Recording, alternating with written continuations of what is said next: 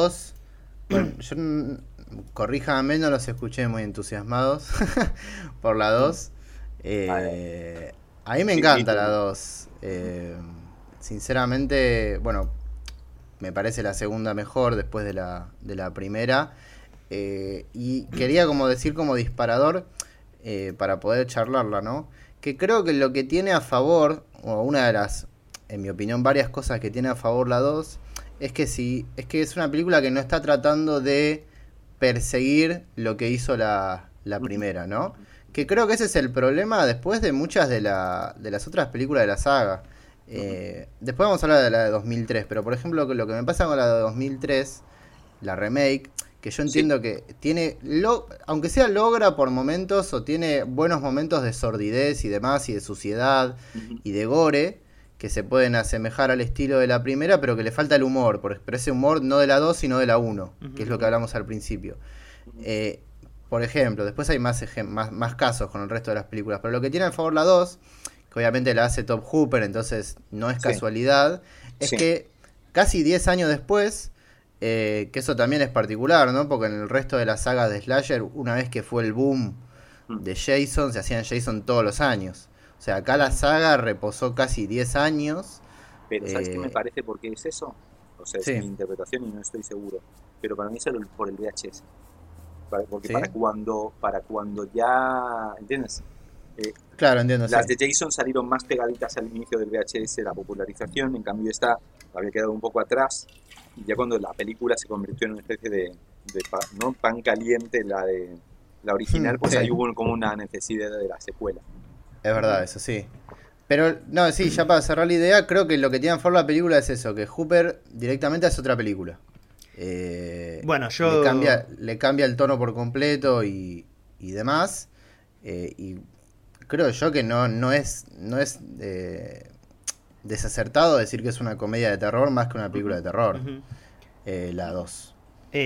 sí, a mí me, me dio la sensación, la primera vez que la vi, que parece, parece como una película, como una quinta entrega, ¿no? Eso me dio la sensación, de que no, no, no era la secuela directa.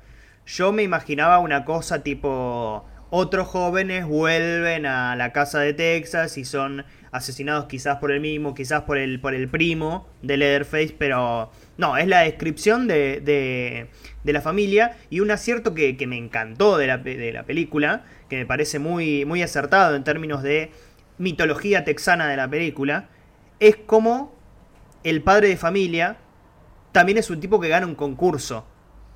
Eh, el, mismo, el mismo tipo gana un concurso siendo eh, no me acuerdo qué, unos burritos, no, no me acuerdo qué, cosa era. no, eh, hace la, salsa esta de chili. claro, claro, la salsa esta, también muy texana, por, por, cierto, que además está hecha de, carne humana. Digo, y está inmerso en la sociedad ese tipo, ¿no? Eso me parece interesantísimo de la, de la segunda película. Eh, Ramiro.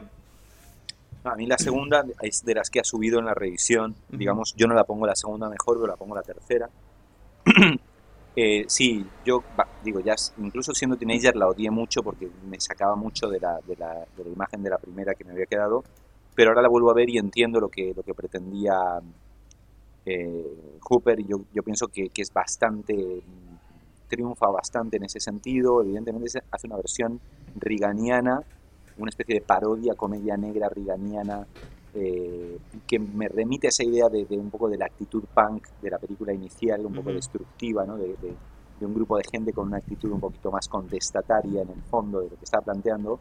Y aquí, bueno, evidentemente quiere no dejar duda de que esto es una, una animalada eh, pasada de rosca, en la que sí, el, tono es casi como de Rambo, ¿entiendes? Es como la versión Rambo de, de Texas y yo, lo, yo argumentaría que, que claro, la imagen que queda o, el crecimiento, la, la potencia del icono de cara de cuero realmente surge de esta película más que de la original. Entiendo que la mm, original, mm, sí, la, la, nada, es, ¿no? O sea, seguiría siendo un clásico, pero lo que es la furia de Leatherface, ¿no? de, la imagen de, la carnaza y de la sierra mecánica y el gore, surge de esta película. Yo creo que hay muchos de los que han hecho secuelas versiones, spin-offs, copias.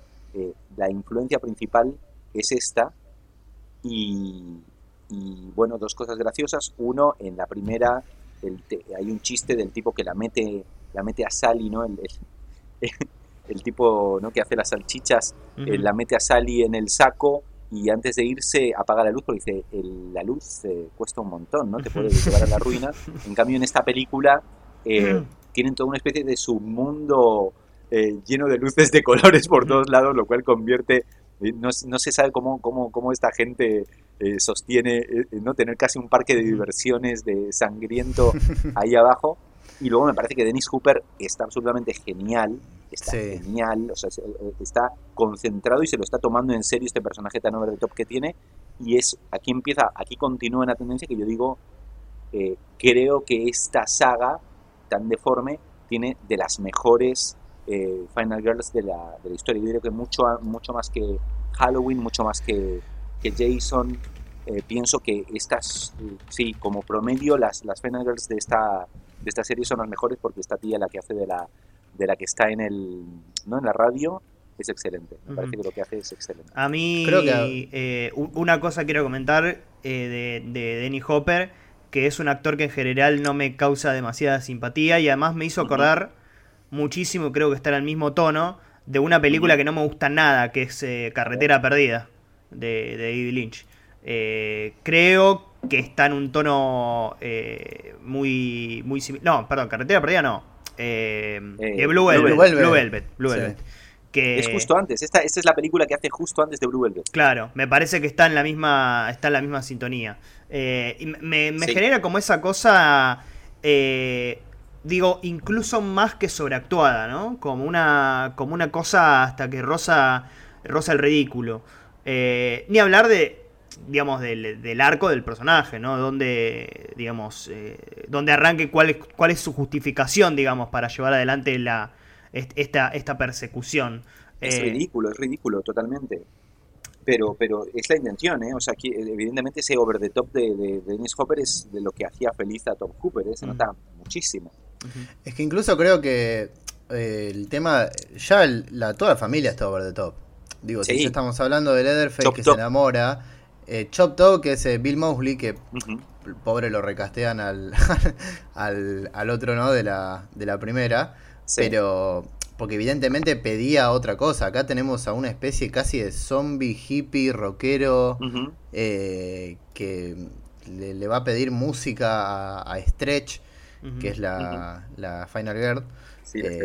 creo que lo que tiene a favor la película es, es eso, ¿no? De que no, no es que Dennis Hopper está como eh, haciendo de Dennis Hopper y el resto es como mucho más calmo, ¿no? Eh, tiene a favor la película que el resto del mundo es así, ¿no? Al menos de la secuela. Y tiene eso a favor porque creo que la secuela, eh, aún haciendo algo diferente que la primera, logra, logra volver a crear otra iconografía, ¿no?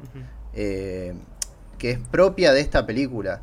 Y es algo que yo hablaba con, con Citric el otro día con respecto a la, a la nueva, ¿no? De cómo, y que también aplica al resto de las secuelas, cómo eh, la propia saga se olvidó de la 2, eh, en el sentido de que, esto que comentaba Ramiro, ¿no? Del primer visionado, yo leía, ¿no? Que lo que había pasado con la 2 es que todos los que eran fanáticos de la 1, cuando se estrenó, dijeron, ¿qué carajo es esto? Porque me están dando otra película con un tono completamente distinto. Y después la propia saga asumió ese pensamiento como, bueno, la 2 no existe.